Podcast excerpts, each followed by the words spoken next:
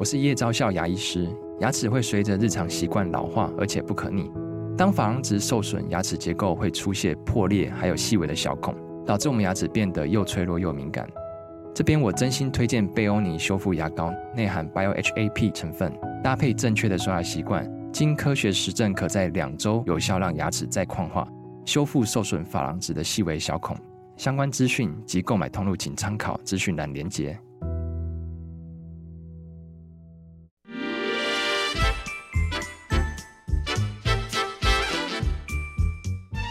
有健康的身体，才有健康的生活。名医昂寇专业医师线上听诊，让你与健康零距离。Hello，各位听众朋友，大家早安！这里是 FM 九八点一九八新闻台。你现在所收听的节目是星期一到星期五早上十一点播出的《名医扣》，我是主持人要李诗诗。今天我们的节目呢，也正在九八新闻台的 YouTube 频道直播中，欢迎大家来到我们的直播现场。在聊天室呢，随时可以用文字的做一些线上互动。今天请大家务必要打开你的画面，我心中的这个皮肤科的女神来了，长庚医院皮肤部的吴明颖吴医师，欢迎。Hello，Hello，大家好，我是吴明医师。Yeah. 是这个女神降临，最近好像有很多短影音，对不对？吴明医师，大家可以谢谢谢谢谢谢谢谢，可以 follow 一下吴医师的 IG 也可以，Facebook 也可以。谢谢谢谢谢谢，是不是两边的那个文章会有点不同？专业的会在 Facebook 多一点，对，可能专业的部分还在 Facebook 多一点点。是是是是，大家两个都可以 follow 起来。谢谢谢谢大家。好，今天要来聊一个题目呢，其实其实本人也有，可以刚好看到画面的朋友来看一下，我的左手这边凸起来一块，其实很多人可能在。关节处也凸起来，甚至非关节处也会有这种。嗯，然后他也许会长大，也许不会。对，他心里就紧张了，想说这是什么肿瘤吗？完蛋了。是是是。所以今天吴医师要帮大家理清一下，到底是什么粉瘤、脂肪瘤，像我这个叫做腱鞘囊肿。对啊，没错，差别什么的。我们如果自己真的在身上看到凸起来一块。其实自己很难判断的。对呀、啊，没错，是是真的。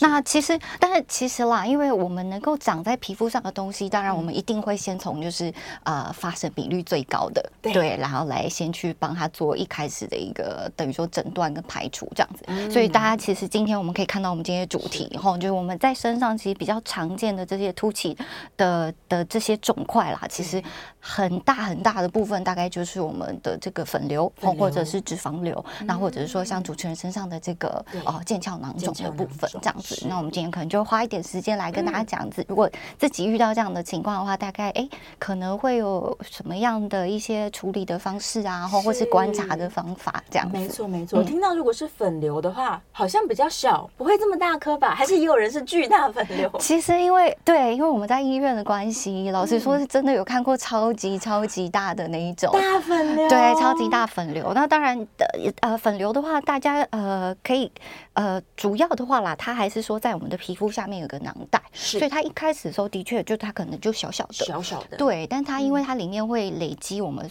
呃这个角质，角质。对，所以它其实时间久了，它还是可以长到非常非常大的哦。一开始有点像粉刺吧，嗯，然后慢慢巨大化这样，哎、欸。对，我觉得大家可以简单一点想，的确是这样子。那不过当然，他们的内容物上面是有一点不一样的，对，不一样，对对对。但是在粉瘤的话，它因为本身是角质，所以其实大家如果，例如说有些人他可能，哎。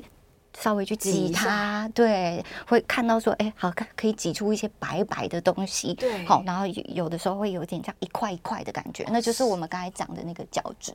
那甚至有些人因为这个角质堆积在里面哦，它其实呃跟我们的就是等于说啊、呃、一些，例如说死皮啊，哈皮脂啊，哈混合，它其实会带一点怪怪的味道，臭臭的。对对对，有没有可能会发炎变脓啊？会，因为这个东西摆久了之后啦，它对我们的身体。来讲哦，因为他的确慢慢扩张或什么之类的，或者说有些人他可能会自己会去做一些这个挤压的动作，所以说他的确有可能会就是呃会在周边会形成一些发炎。哇，对，那其实通常大部分病人来找我们都是在这种发炎的阶段，发炎了。对对对对对，对，那这个时候我们当然就是赶快做一些消炎，然后去做这个呃发炎的控制之后，再看说，哎，我们是继续观察呢，还是说可以做后续的一些治疗，把这个。整个移除，这样。感觉就是应该要把它铲除起来。嗯、对，没错，就是大家可以看到，就是我们的这个示意图哦，嗯、就是说它其实我们为什么会说它是一个呃，就是会说它是一个囊肿，就是粉瘤的话，它其实在学术上的名称叫做表皮囊肿。嗯、那当我们叫它是一个囊肿的时候，它其实就是有一个外皮在的，对，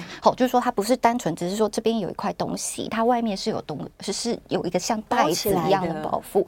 所以说在后续处理的部分的话，当然就是如果急性期，我们可能会戳个洞，把里面例如说发炎的东西稍微做一些呃呃清除，那它可能暂时的会变小，但就有点像我们装那个提那个垃圾袋，我把东西拿掉，我垃圾袋还在呀。对，所以我如果真的要处理的时候，我就必须要把这一整个袋子都把它拿起来，这样才能够比较完整的把它处理掉。所以我如果只是自己在家挤挤挤，我就真的只是倒垃圾。对对对对对，没错没错，就只是清里面的垃圾，但是它那个东西还是在的。然后再加上就说，因为的确啦，因为我们大家自己在家里操作，大概真的很难做到无菌。对对，所以其实有时候。是真的有可能挤一挤挤一挤就发炎，那它发炎，当然发炎对我们来讲不会到非常难处理，但是因为发炎久了之后哦，周边就会开始有一些等于说结疤、纤维化，哦，所以它其实还是会影响到后续，例如说你开刀的那个范围，因为基本上我们还是会希望，例如说你之后开刀的时候，我们要把那些周边的那些结疤的组织，还是要尽量把它清理干净，一起移除。对对对，所以尽量还是会觉得说啊，如果说比较担心，那我们就来医院处理会，会呃可能比较可以减少这种发炎的可能性跟机会。我就忍不住要呼吁大家不要自己挤了，因为你一旦越挤越挤，其实对这个囊肿没有帮助。还会造成它恶化，对对对对对，比较没有那种真的长久的那种帮助，这样子。对呀，他才讲我用力一点挤吧，看能不能把垃圾袋也挤掉，这样结果不行。对，结果没有办法。对，最担心是很多人是害怕开刀的，因为他想说要把我皮肤挖掉一块。是是是是没错，但是因为手术啦，大家。就是现在，其实局部麻醉什么之类的都已经很多了，所以其实呃，可能没有大家想象的这么可怕这样子。那当然，手术的部分一定是小的时候一定会比大的时候还更好处理啊，越早处理越好。对啊，是的，对没错。现在赶快检查一下自己的皮肤上有没有什么怀疑怪怪的、很像粉瘤的东西。假如自己已经挤过两三次了，观察一下。它从外观可以观察，是不是会有一个出口啊？对，有的时候它发展的比较完整的时候，的确就可以像我们刚才看到的，它表面上可能可以有一些像呃孔洞一样的东西，对，然后它里面可能呃也许是稍微有一点像白头，或者是有点像黑头那样子，对，所以它其实在。哦，所以它在外观上的话，的确是还蛮好去做分辨，对，是是是容易去做分辨的啊。不过当然，如果很小的时候，它可能就还没有这个特色了。对，但对我们来讲的话，当然我我们在医院是可以，例如说扫个超音波啊，好之类的，去来做一些分别。哦，我延伸一下，因为有的人可能会以为那个是皮肤长痘痘，然后青少年时期就是用手挤嘛，对，但是粉瘤真的会很像痘痘，对不对？在某个状态，呃。就是他们挤出来的内容物是真的差蛮多的，对。对对，所以其实如果真的 对有就。有的时候，因为病人来的话啦，当然有些人他真的是挤过，他就会直接说我会有一些臭臭的东西出来，对，所以那个就还蛮明显的。老废的角质，对，老废的角质堆积在里面。一旦你挤出来觉得有点味道，那你要注意说可能是粉瘤。大家看到那个图片有没有？下面的长得可能有点像你小时候长的痘痘，但它不是发炎，对，就是发炎的状态了。是，对，所以连痘痘我们其实都不要自己挤吧。痘痘的话，哎，对我们，因为它已经是发炎了。所以，我们尽量还是希望不要去啊、呃，再进一步的刺激它，因为我们怕的其实是后续的一样纤维化或者是痘疤。好、嗯哦，所以有发炎的情况，我们当然是会希望哎，赶快把它做一个消炎。对，就是任何你只要看到这种凸起物，不管是红的还是像那个火山有开口的，你就是去就诊就好了，要交给医生。可以，谢谢大家。医生可以温柔的帮你处理好，或是手术帮你处理好。对对对，看他的那个在哪一个阶段这样子。真的，总而言之，不要自己记。但是丢着不管有没有什么坏处啊？他如果多年就这样，对，就是其实老实说啦，因为他呃。我们不能说它变成恶性的可能性是完全没有，但是的确是非常非常非常的低。哦、对，所以例如说有一些地方你可能真的对你来讲不不造成困扰，是好，那你的确是可以稍微观察它一下，没错。嗯、对，但是摆久了，就一个是说它真的就是会慢慢变大，大对，然后再来的话就是说，比如说它可能是在一些比较容易摩擦的位置啊，好、嗯，或者是闷热潮湿的地方，那当然它发炎的可能性还是有的，也是高。对，所以我们还是就是呃，按照就是每个人的需求，然后来帮他做后续的处理，这样子。就是看到了你就可以去处理掉了。嗯、任何地方都会长吗？粉瘤有没有？对，粉瘤的话，它其实身体各个地方其实基本上都可以，都可能。对，是的，它它呃。比较特别的是说，就是说，呃，而大部分情况之下，它其实没有什么特别的原因。我们常常会说，它就是体质造成的。对，那有些人会认为说，它可能跟一些小受伤有关，所以它其实真的身体各个地方都可以。那比较特殊的情况是说，它可能会呃有一个我们所呃。叫做这个 Gardner syndrome 的一个东西，那不过它通常都是在年纪很小的时候就以多发性的这个表皮囊肿的形式表现，好，所以大家，例如说你已经成年人了，偶尔看到身上有这样一两颗，大家都不太需要担心，是是，尽快去处理就好了，反正越小处理越不痛。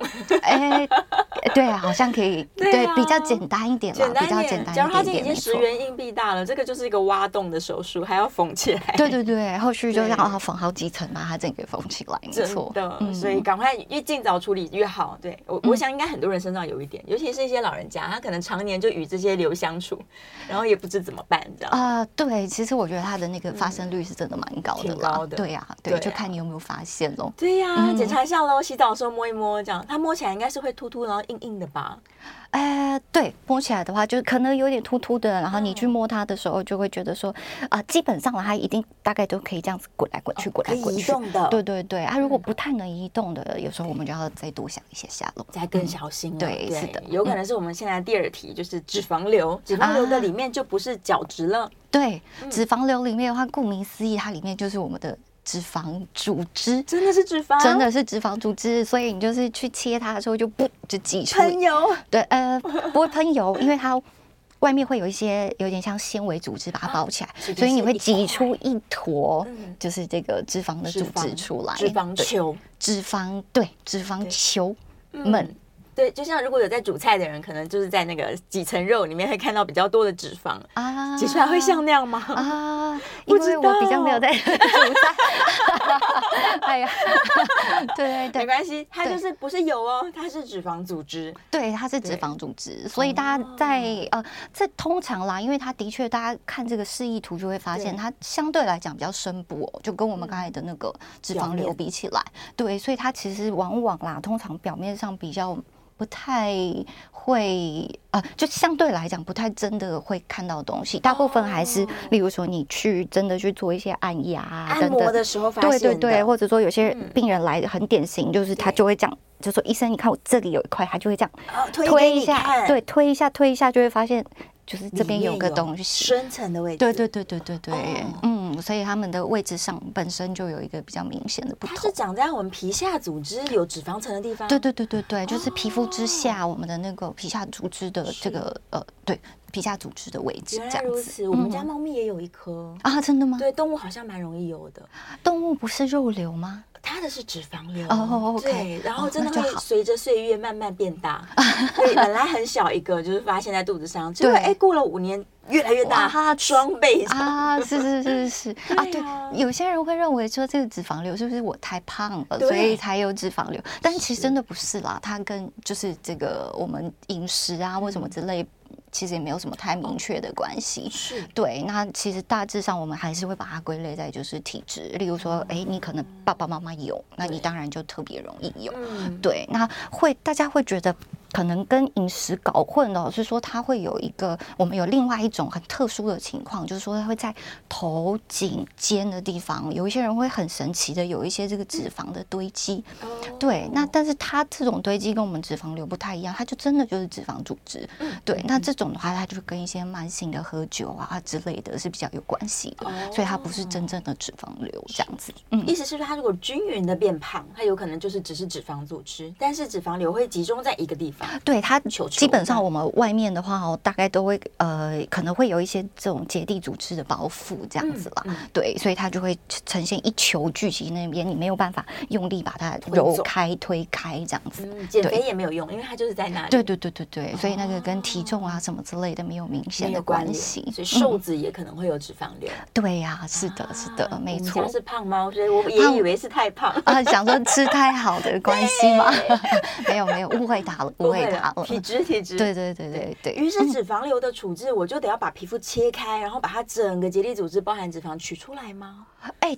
对，如果说真的，诶，所以，因为一般来讲啦，我们的确脂肪瘤的话，它这个恶性的程度真的也是蛮低的。所以其实如果说它真的可以在皮肤里面这样滚动滚动啊，有的时候我们没有说建议一定要，就说一定要开刀处理。大概，对对对，大概会抓几个点哦。一个是说，呃，例如说它可能。已经有别的症状了，例如说，有些人他不单纯是脂肪瘤，他可能是我们所谓的血管性脂肪瘤，它里面长比较多的血管，那他就比较容易会有一些压痛的情况。是，那这种情况的话，当然因为会造成他不舒服，那我们可能就会说啊，那那我们就做个简单的手术，帮你把它移除掉。是，对，那或者是说有的真的长得很大，它可能产生其他的压迫症状，那当然也可以。那所以大小的部分，我们呃，有的人可能抓五公分，有的人可能抓十公分，那大家可以想见，就是说，其实真的，如果不是说真的很巨大的情况的话，其实没有说一定要用手术。拿干净才是唯一解，这样子，因为毕竟是一个良性的组织。对对对对对。那有一些人，他可能觉得说，哎呀，我开刀可能会留疤，我抽脂可不可以啊？哦，对啊，把它抽出来吧。对，但是就是我们刚才讲的，它有一个那个结缔组织，所以有的时候，对，有的时候其实抽脂不太容易抽干净。对，所以复发的机会是有的。所以对对对，所以比较呃。可能明确一点的治疗方式，大概都还是用手术移除的方式为主，这样子。因为皮肤好多层，他想说我切进去，我这样也是要一层一层又拉回来，这样啊，真的耶，感觉好困扰哦。啊，对，因为对我们来讲的话啦，当然你说这种比较浅的皮，当然觉得说，哎，其实其实没有想象中那么困难。但因为有些人他的确长在什么后背啊之类的，那个真的就比较厚一点，甚至有些人他的位置会在我们的这个肌肉层下面。那个就辛苦了，那就麻烦了。对，那个真的就会比较辛苦一点点。对，还要把肌肉移开。对，还要把肌肉层把它打开，才有办法把整颗把它拿出来，这样子。所以如果非必要的话，它不是说位置长得特别差，然后或者是像刚刚提到会痛，基本上就是跟他相处。呃，可以考虑跟他相处，没错，和平相处。对对对，是的。看来妈妈也没有做错决定。我们家猫呢，应该已经五六年以上了。对呀，让它开心的生活好了。我也觉得，我就不要受这个罪了。嗯，如果确定是良性的肿瘤，又没有什么恶化的可能性，那就太好了。对呀，因为小动物的话，又不像我们人可以局部麻醉处理，它一定是全身麻醉的呀。对啊，所以我觉得，如果考量到风险的话，那搞不好就就观察就好了，观察就好了。是的呀。顺便也跟大家做了一点宠物教育。我知道听众朋友很多人都养猫，对我也是，我也有养猫，对猫奴系列的。OK，对对对，其实猫咪的脂肪瘤算是也不少见啦，也算常见。是了解，对对对，可能跟人类一样，人类的脂肪瘤好发率高，算高的吗？对啊，也是蛮高的，就是我嗯，不过我这样讲好像也是有一带有一点那个。就是，就是因为毕竟我们在医院，大家会来，还是有这个还是比较常见。对啊，对啊，对。但是基本上它的那个发生率是真的很高，高的。所以如果你今天经常去推拿的人，然后你做完油压，有人跟你说，哎，你这里有一块凸凸的，在很深的地方，先不紧张。对，我们可以来诊诊所或者在医院，然后先做诊断。对。对对，可以，然后一样，我们用超音波有时候是可以看得到的。嗯、对，那啊，还是提醒大家啦，就是说像这种比较良性的肿瘤哈，嗯、基本上我们它大概都是可以滑动的，滑动的。对，所以说如果说它真的都不太动，就像硬硬的这样卡在那边的话，那大概就还是会建议大家也许。可能会需要考虑做一些、oh, 做一些后续的检查，因为它的确是有可能就是真的是可能脂肪肉瘤啊这样子的一个情况。对，那不是不不是要吓大家，是说因为我们真的以前是有遇到过的，嗯、就是说，呃呃。切下来之后发现，哎，它的确有一些不好的细胞在里面，这样子。所以它有可能是需要取样的吗？对对对。超音波之外，呃，超音波的部分的话，当然啦，就是如果说真的很表浅这种滚动的，大概会比较难，比较少。那当然，就像我们刚才讲的，例如说它可能就真的很比较深，比较大。好，然后很硬，然后推不太动对的这种，我们大概就会比较担心。哦，对，是的，初步可以看它的那个移动程度来简单判断一下。对对对，大概就是这样，可以自由活动的，推推的，对，就比较比太比较不太需要，比较不担心。对，比较不太需要担心。那就讲到担心的腱鞘囊肿，就是推不动的类型了啊，也是 也是，糟糕，大家都分不出来了。我这个真是八方推不动啊！对啊，对啊，没错。但它在骨头里，其实你很明显会摸到骨头以及。对，就是对它基本上的话，我们还是认为这个腱鞘囊肿就有点像我们的这个。呃，我们关节之间会有那个嘛，就是对滑液，那它就是可能就是有异常的这个膨出，是对，所以它的确都比较容易在我们这种关节处，关节处对关节处的位置，关节也会，像我这是腕关节，对呀对呀，是的，所以比较常见的大概都是这些位置，然后不管是手脚啊等等之类的，对，它其实就真的是在关节当中，因为某些原因可能发炎或者是受伤，对，好像最常最常合并的大概就是我们。呃，例如说像退化性关节炎这样的一个情况，是对，然后然后所以后续的话，可能它就有一些些异常的皮肤表面上的一个膨起，凸起来。对，那所以其实呃，因为它里面就是我们的这个关节液嘛，所以如果哎比较表浅的话，我们戳个洞去挤一下，就会看到里面挤出那种透明的玻尿酸，没错。然后就说啊，这个很珍贵啊，对，赶快拿来涂在脸上，就好珍贵，赶快，我自己的玻尿酸液。对啊，没错没错，是的，是的，原来如此，是是是，里面其实就是关节滑液了，对，就是关节滑液，对，所以其实戳开来啊，或者说大家不戳开来哦，有时候你用光照一下，它会有一点透明透明的感觉，哦，原来是透明，但是像这种比较大颗的，有时候就没那么好看啦，因为我们呃比较常遇到的还是这种，例如说指对指头附近的，那因为这边皮肤比较薄嘛，所以有时候它被。撑开之后，哎，你稍微光照一下，哦，会有一点点这样，好像透明透明的。对，那它基本上的话，嗯，通常没有什么症状。对，但是一样，如果有一些压迫的时候，可能就会有一些其他的症状出现。对，然后还有就是在指头附近啊，比较常见的就是说，哎，它例如说它长在我们的这个生长板附近，就是说靠近我们的这个呃。等于说，呃，这个对指缘的地方的时候，因为影响生长板的关系，所以它的确就有可能会造成一些指甲的变形。哇，那这样他就觉得他要积极处置了。嗯，对。但是针对我们的这个黏液囊肿的部分哦，其实老实说，因为它那个复发的机会真的很高，我也不想处理。对，没错，所以处理起来是会比较呃。棘手，比较棘手，没错，叫他不用手的也不行，这样。对呀，对呀，对呀。然后，所以比较小的，我们可以稍微把它挤掉，这样子。对对对，我之前好像有抽过那个滑液，抽完但它又肿了。对啊，没错没错，因为它底下其实是跟我们的那个等于说这个关节的部分是有连通的了，所以你还是必须，如果真的是手术的话，就必须把那个整个把它掐断才有可能。天哪！对，才有办法完整的把它处理掉，这样子。所以腱鞘囊肿不一定需要处理，因为一通常真的是没有症状的啦。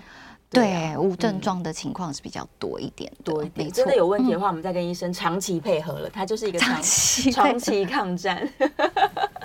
好，我们准备要进广告啦！大家如果有相关的疑问的话，欢迎大家可以 call in 进来哦。下一段节目是开放 call in 的，电话是零二八三六九三三九八零二八三六九三三九八。我们看到大家在线上也有一些问题，我们也可以等一下回来之后呢，回答线上的问题哦。到 FM 九八点一九八新闻台，你现在所收听的节目是名医央叩，我是主持人要李诗诗。我们再次欢迎今天在现场的啊，我心中的女神，长庚医院皮肤部吴明颖吴医师，欢迎。Hello，大家好。也、吴医师要常来造福一下我们的听众朋友。啊，谢谢谢谢谢谢，我很开心可以来到这里，太好了。来，今天在聊皮肤凸起来的，到底是粉瘤、脂肪瘤还是腱鞘囊肿？我们刚刚聊到腱鞘囊肿的问题，刚好再回过头来看到我们线上很多人在问相关的腱鞘囊肿，有可能是因为运动的风气越来越盛了。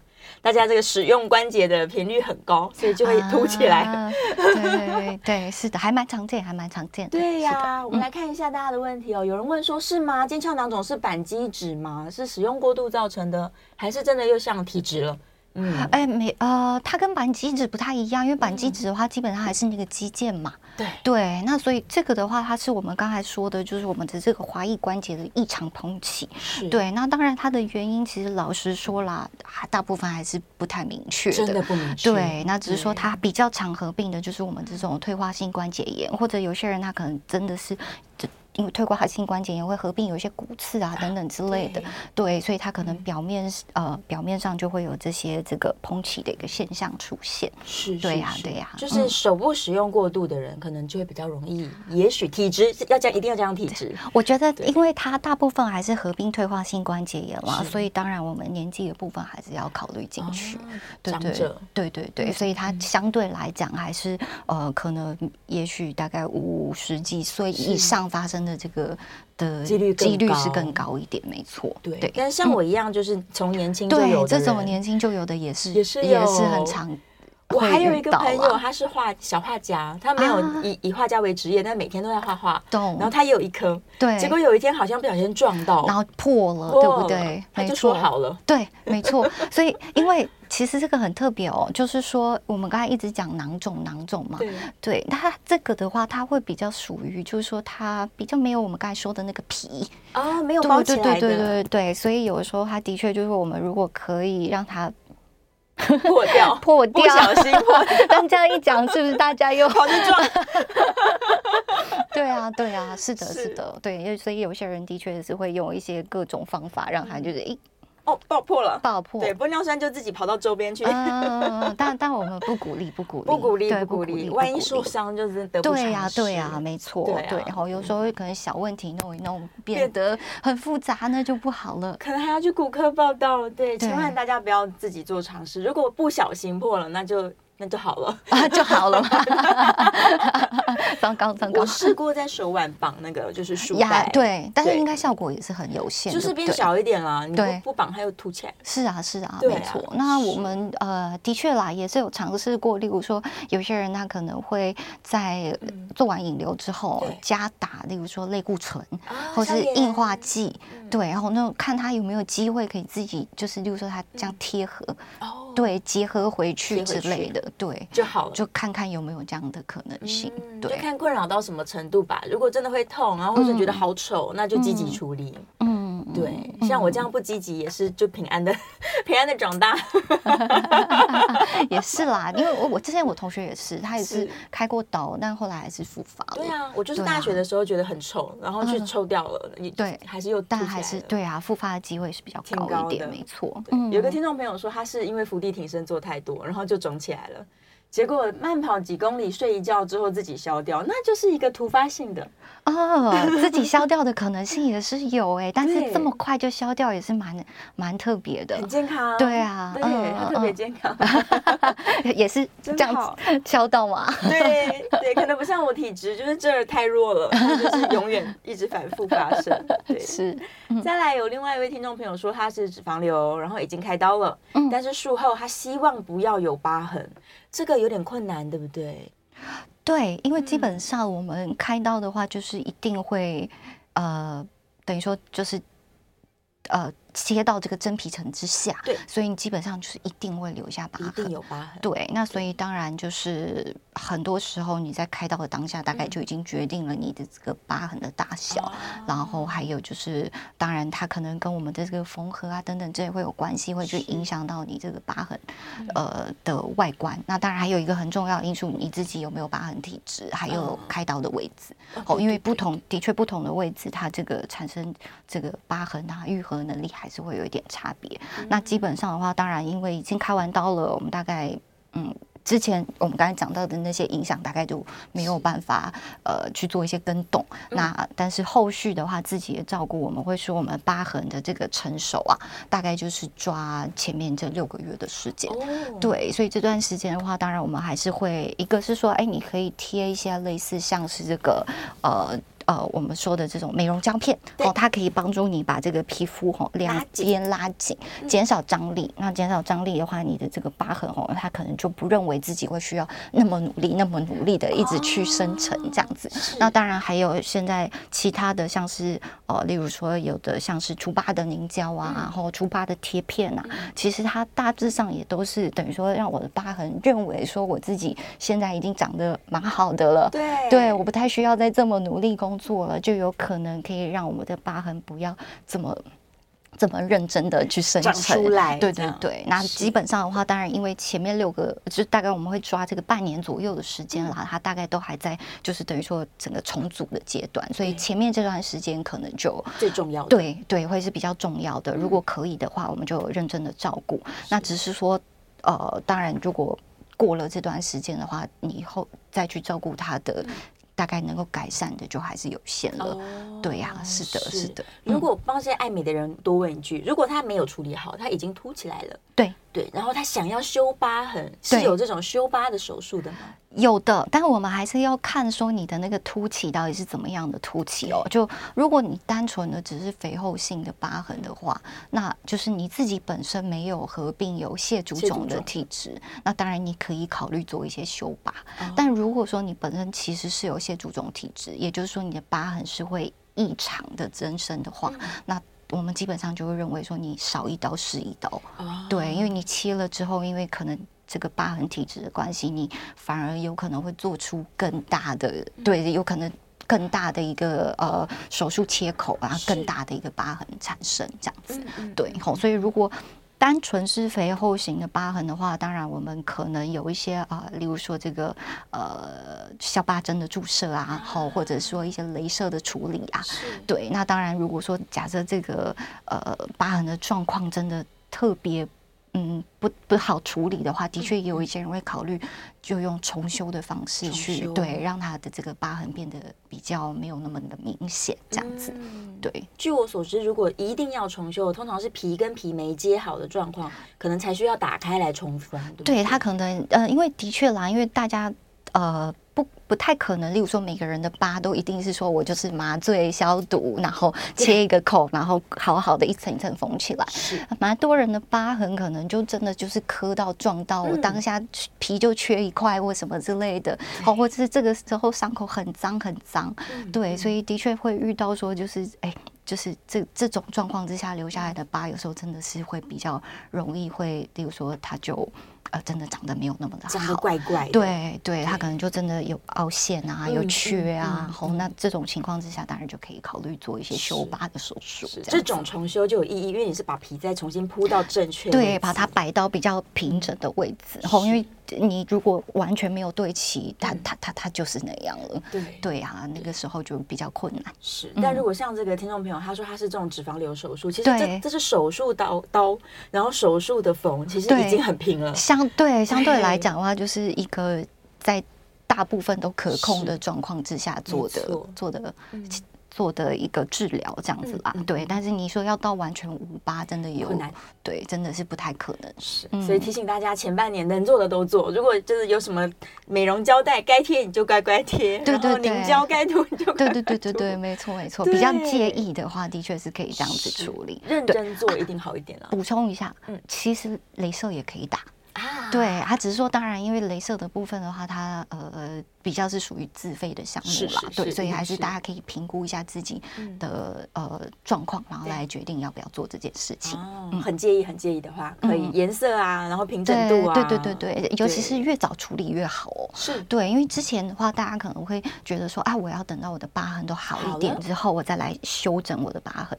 但其实现在的话，基本上我们会认为。能够越早处理越好，所以甚至有的时候可能拆完线就可以开始做了。哦，对啊，是的，可以这么早介入。对对，是的。好，所以可以选择哦。假如你感觉到说这个疤痕可能以后会长黑，赶快去把镭射打开。对对，或者是平平的。哦，再来有另外一位听众朋友说，他因为日晒啦，打高尔夫球日晒，然后又没有做好防晒，结果长出来凸起的小红点很多颗，这个怎么办呢？常晒太阳不做防护，凸起的小红点，呃，我我们比较常遇到的哦，就是凸起的小红点，大概都还是我们所谓的这种樱桃痣啦。但对，但它可能。不完全跟晒太阳有关，那我我因为毕竟我没有办法看到那个对，看到那个呃影像，所以说我不能够确认我说的是不是一定是正确的。好，那我们比较常遇到的这种身体上一颗颗突出的小红点，大概都是樱桃痣。那这个樱桃痣的话，它其实啦，它的确会随着就是我们呃年纪慢慢有了之后，慢慢皮肤上会有一点点类似像这样血管瘤的东西。对啊，大部分情况之下其实。不太需要特别担心，啊、对对对对对，也不一定要处理。嗯、呃，是的，但如果比较介意的话，当然电烧啊、镭射啊，好，就是想办法去处理掉这个增生的这个血管的部分的话，也可以，是可以的。对，可以做到一点帮忙，这样子。是是是，嗯，但是还是要提醒大家防晒的重要性啊。啊，对，防晒的话当然是很重要啦。对，对防晒的部分的话，呃，比较。立即性的影响到，当然一个大家比较介意的晒伤啊、晒黑啊、晒老啊这几个部分，胶原蛋白被晒走了。对，那对我们的这个皮肤肿瘤来讲的话，当然就是说，所有我们的皮肤肿瘤基本上都跟紫外线脱不了关系。刺激。对啊，包括像是癌前的病变，然后或者说大家比较在意的老人斑，哦，这种东西其实它大概紫外线的部分哦，就是还是还是要特别小心注意。元凶，对呀、啊，我每次都很喜欢恐吓大家说，它就是一级致癌物质，你就是晒吧，对，继续晒吧，就会造成病变了。对，就是还是建议大家做到适当的防护啦。对。对，因为虽然说我们是呃，的确我们亚洲人的话，相对来讲，我们的确有黑色素的细胞保护我们一些，但也不代表说我们就是真的可以放开来去做。对，所以我们就是为了自己的这个这个。可能以后皮肤的状况的话，还得优先做一点处置。是是是，就算是男性想说，我这样晒还很帅啊，但你要注意 UV 的伤害。对对对对对，因为它还是慢性累积的。没错没错。好啦，准备要进广告啦，大家可以继续发问哦，无论是线上还是 call in，这个电话是零二八三六九三三九八零二八三六九三三九八，我们电话是开放的哦，欢迎大家 call in 进来，可以把握跟这个温明医师聊天的时间。好。回到 FM 九八点一九八新闻台，你现在所收听的节目是《名医央叩》，我是主持人要李诗诗。我们再次欢迎今天现场的来宾，长庚医院皮肤部的吴明颖吴医师，欢迎。Hello，大家好。耶，yeah, 回来啦，继续来看看大家的问题哦。很好，新红的问题蛮好的，刚好也是呃聊到了，我们刚在广告就在聊了，很多人其实不知道该什么病看什么科别的医生，所以刚好也借此来厘清一下。他说状况是这样，六十三岁的女性，然后嘴巴附近长了水泡，他认为可能是口腔型的疱疹，那到底是不是免疫系统有点这个浮动啊，所以造成疱疹发作呢？那跟全身的这个带状疱疹有没有关联性？是看皮肤科吗？啊，对，疱疹的话，好像的确是这个归我们皮肤科管，没有错。对，那只是说刚刚还讲到这个疱疹哦，的确这两个口腔型的疱疹跟带状疱疹是大家比较容易会呃稍微把它们混混淆在一起的。对，那不过当然一个是单纯性的疱疹，是对，然后另外一个的话就是我们这个水痘病毒感染之后后复发的一个带状疱疹。对，那不过当然他们呃。在治疗上可能会有一点雷同的地方，因为我们一样会使用上一些抗病毒的药物来帮忙做控制，这样子。对，那比较辛苦的是说这种单纯性的疱疹啦，因为目前还没有相关的疫苗可以使用。对，对，所以的确还是要提醒大家说，哦，它还是跟免疫力相关。相关。所以的确，你如果比较累一点的时候，那当然这个。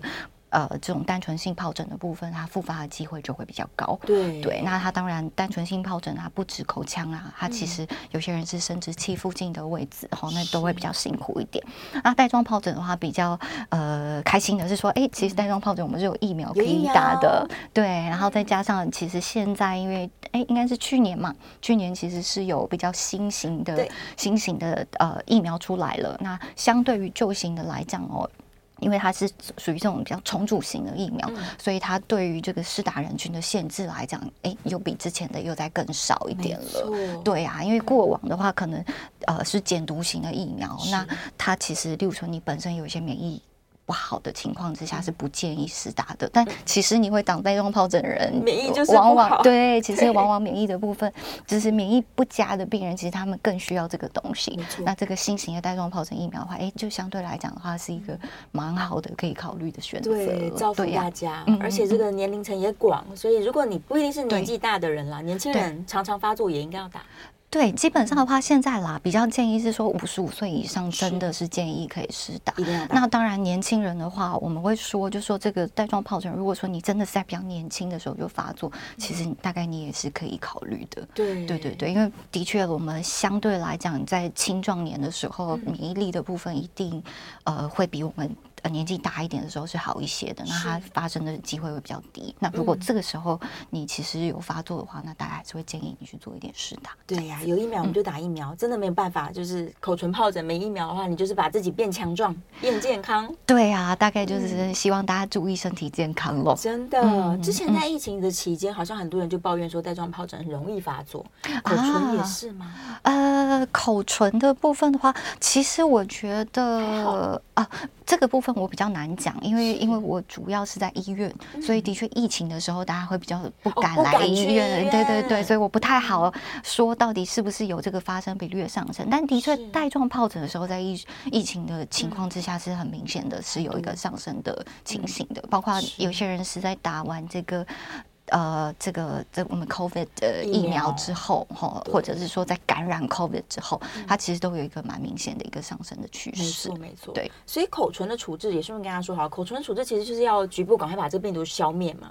所以通常就是赶快看诊，然后医生会开一些抗病毒的药。对，不管是擦的或是吃的。嗯，对。那呃，其实我们就是呃，抗病毒药使用上去之后，其实呃，它。那个改善的程度其实就蛮大，对然后，对这些人来讲，真的比较辛苦，是说啊，真的不知道下次什么时候复发，是对。那这个情况之下的话，当然就是说你一般的生活作息啊，可能有的时候会建议你稍微补充一点维他命 B 呀等等之类的。好，那或者是说有的人会考虑哎比较长时间的服用一些抗病毒药，看能不能够去把它做一个这个压呃等于说这个病毒的压抑，这样子也都是可能的治疗方式，嗯，对，但是无论是刚刚听众朋友提到的疱疹问题，还是我们今天的主题这种粉瘤啊、脂肪瘤啊，嗯，其实都是早期来处置比较好。就像疱疹，我们一发作，赶快去消灭病毒，你就不会那么痛苦。是的，是的，我们的这个抗病毒的药，它基本上我们还是认为啦，就是前三天的效果才是比较有的，七十二小时，没错，没错。嗯、过了三天之后，其实可能就没有那么没那么有效，对对对对对，比较没有那么好的一个效果。在在这个数据上面看起来，没错没错，对呀对呀，所以一旦怀疑说，哎，可能发作喽，口唇，尤其是口唇，很多人读书的时候熬夜就会发作，赶快隔天就去挂号，赶快看，对，然后又高擦一擦，马上就好了。哦，对，是很多人真的是这样，是的，是的，然后提醒自己要做一点休息跟调整，不要再熬夜准备考试了。对，提前计划一下，一个礼拜来读书，这样 就是不要最后再念，是吧？没错，虽然我也是。坏的示范，我都是不睡觉熬夜，然后 赶快头晕，考完考完出来全都忘了，最后念的才记得住。没错，出来同学会说，刚刚哪一题你写什么答案不记得了？对，已经跟我无关。对对对对对，然后哎，还过了呢，还过了，还过了。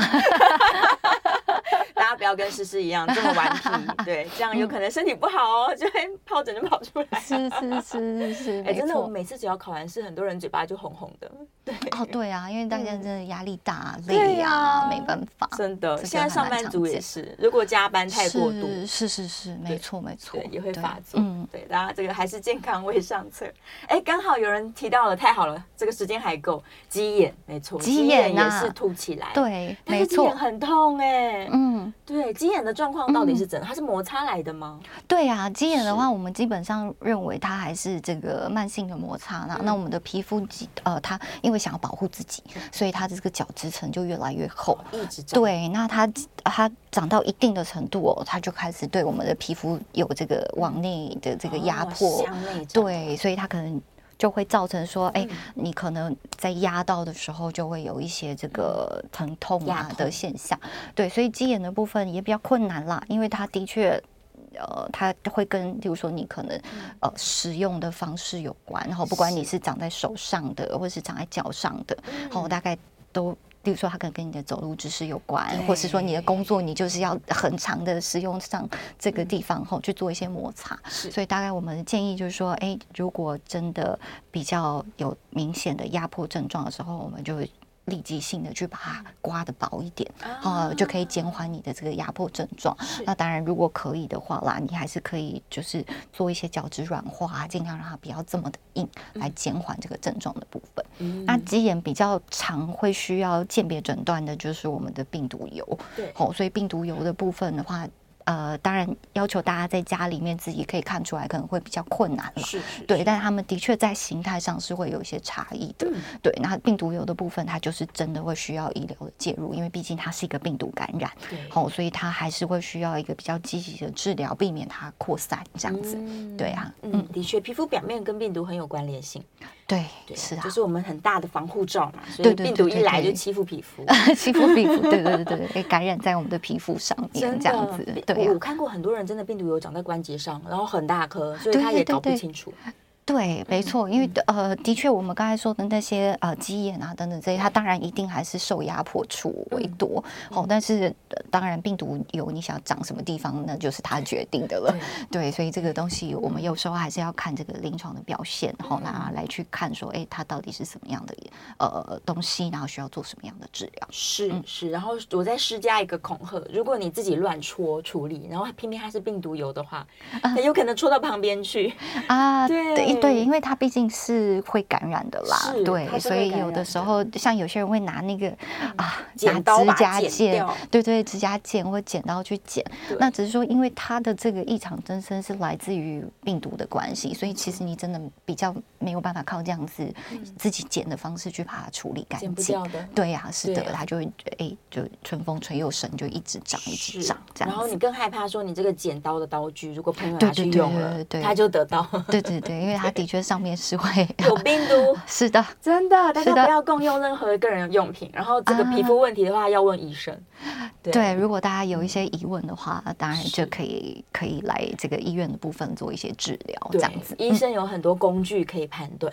对，我们有一些小工具，真的不要用自己的肉眼以及上网看一看，就说那这一定是什么，我就这样这样就好了。结果都不是，还是需要一些医疗的介入。对，对呀。来，最后一分钟，我赶快快速看一下。子祥说，单纯疱疹、带状疱疹治病不同，但跟免疫力有关。那如果两个长了一个，会不会另外一个也报道？哎，这倒不一定啦。对，如果你就是刚好这么倒霉，你又有单纯疱疹在身上，又有水痘病毒在身上，对，那是会一起。对，因为它它的确是两种不一样的病毒，那当然他们都跟免疫力低下有关嘛，所以你说会不会有可能一起？好像也不是不行，也不是不会。对啊，对，但是好显示他们的治疗方式是。